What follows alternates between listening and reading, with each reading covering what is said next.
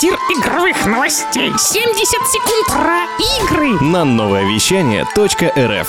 Привет-привет, с вами Иван, хозяин таверны. Что ждет PlayStation Plus в будущем? Или как спалить свои читы, доказывая, что ты их не используешь? Все это сегодня. Погнали!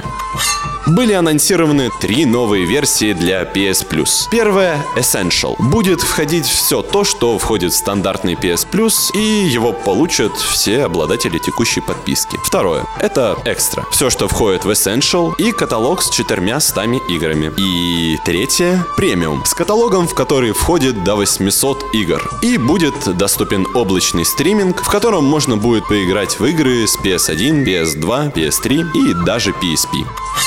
Игрок в Call of Duty Vanguard с ником Кенджи участвовал в неофициальном турнире. Во время соревнования противоположная команда заподозрила его в нечестной игре, и он начал доказывать их неправоту, запустив трансляцию с камеры, которая была направлена на его монитор. И по его экрану бегали прямоугольники, что прямое доказательство волхака. Впоследствии его забанили. А это был отличный план. Надежный, как швейцарские часы. Пока. Трактир